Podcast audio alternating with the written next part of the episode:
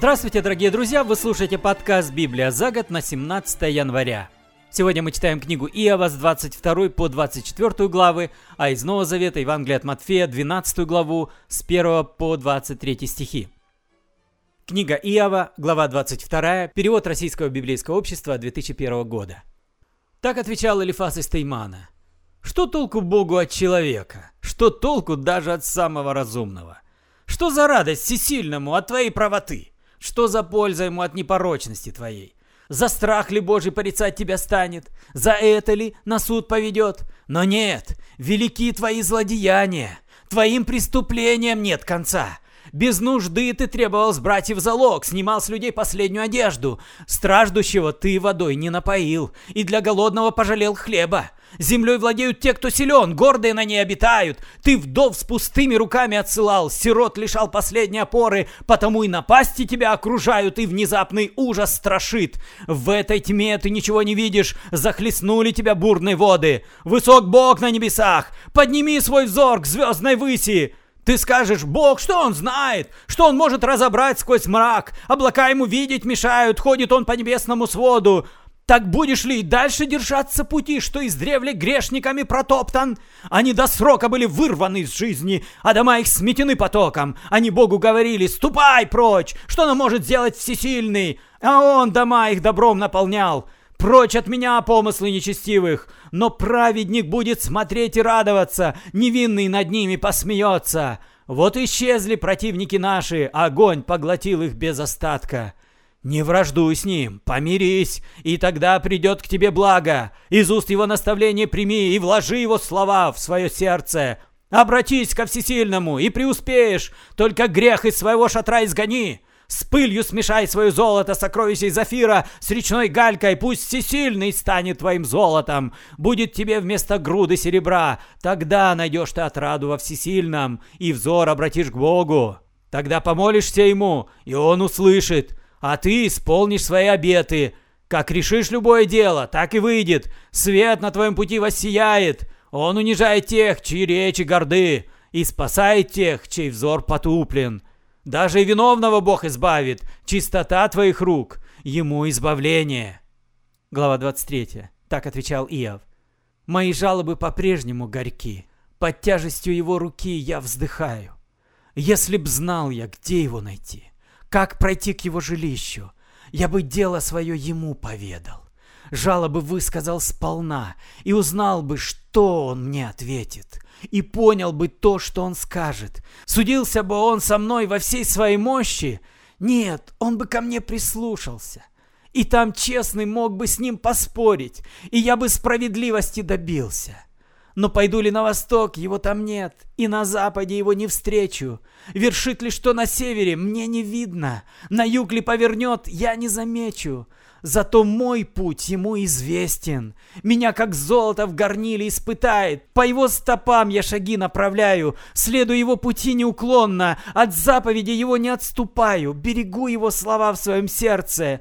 Он один решает. И кто оспорит? Поступает он как захочет. Меру мою он доверху наполнит. Много такого у него в запасе. Потому я его и страшусь. Едва подумаю. Прихожу в трепет. Бог леденит мне душу. Всесильный меня страшит. Если бы я мог во мраке сгинуть. Если бы тьма легла мне на очи. Глава 24. Почему не назначены у всесильного сроки? Даже те, кому ведом Бог, и они его дней не видят. Сдвигают люди межевые камни и пасут украденные стада. Ослика у сирот уводят, у вдовы берут в залог быка, отрывают от груди сироту, у бедняка за долги берут дитя, нищих прогоняют с дороги, и разом прячутся все бедняки, словно дикие ослы в степи. Бедняки на промысел выходят, рыщут в поисках пищи, и пустыня детей их кормит. Жнут они траву полевую, виноградники нечестивца подбирают остатки, голыми спят, нет у них одежды, в холода им нечем укрыться, мокнут Мерзнут они под ливнями в горах, нет укрытия, и жмутся они к скалам, ходят голыми, нет у них одежды, носят снопы, а сами голодают. Меж камнями они выжимают масло и жаждут, топча виноград в давильнях.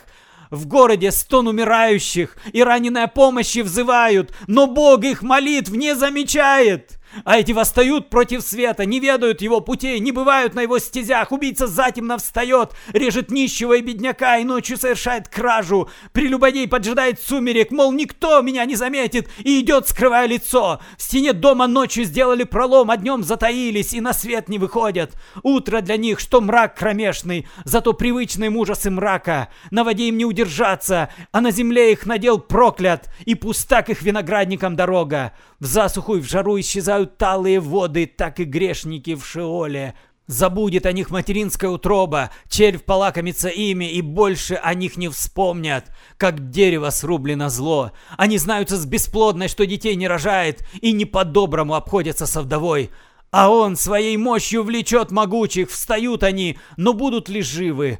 Не знают. Он дает им безопасность и опору и не сводит глаз с их путей. Едва лишь возвысятся и сгинут, рухнут, разом падут, как колосья срезаны будут. Что не так? Кто во лжи меня уличит? Кто мои слова опровергнет?»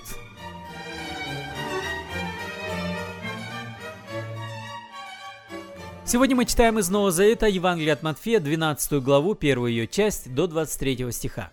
Однажды Иисус шел в субботу через поле. Его ученики проголодались и стали срывать колосья и есть. Фарисеи, увидев это, сказали ему, «Смотри, твои ученики делают то, чего нельзя делать в субботу». «А разве вы не читали, что сделал Давид, когда сам он и люди его голодали?» – спросил их Иисус. «Что он вошел в Дом Божий и ел жертвенный хлеб, который нельзя было есть ни ему, ни его людям, а одним только священникам? Или вы не читали в законе Моисея, что по субботам священники в храме нарушают субботу, но это не считается виной? Говорю вам, здесь нечто большее, чем храм. А если бы вы знали, что значит слова «милосердия хочу я, а не жертвоприношений», вы бы не стали осуждать неповинных. Ведь Сын Человеческий – Господин над субботой. Уйдя оттуда, Иисус пришел в синагогу. Там был человек с сухой рукой. «Разрешено ли в субботу лечить?» – спросили у Иисуса. На самом же деле они искали, в чем его обвинить. Найдется ли среди вас человек, который, имея одну единственную овцу, не вытащит ее, если она в субботу упала в яму? Ответил Иисус. А человек ведь много дороже овцы. Так что делать добро в субботу разрешается. Потом он говорит тому человеку, протяни руку. Тот протянул, и рука стала здоровой. А фарисеи ушли и стали думать вместе, как им погубить Иисуса. Узнав об этом, Иисус оттуда ушел. За ним пошло много народу, он всех исцелил, но велел им никому не говорить о нем. Все это произошло, чтобы исполнилось сказанное устами пророка Исаи. «Вот служитель мой, которого я избрал, возлюбленный мой, отрада моей души. Ему я дарую мой дух, и он возвестит мой суд народом. Не будет спорить он, не будет кричать, речей на улицах произносить не будет, не переломит надломленного тростника и фитиля курящегося не загасит, пока не приведет к победе справедливость, и на имя его будут уповать народы». Вы слушали подкаст «Библия за год» на 17 января. С вами был Петр Цюкало. Спасибо за внимание. До свидания, до следующей встречи. Благослови вас Господь.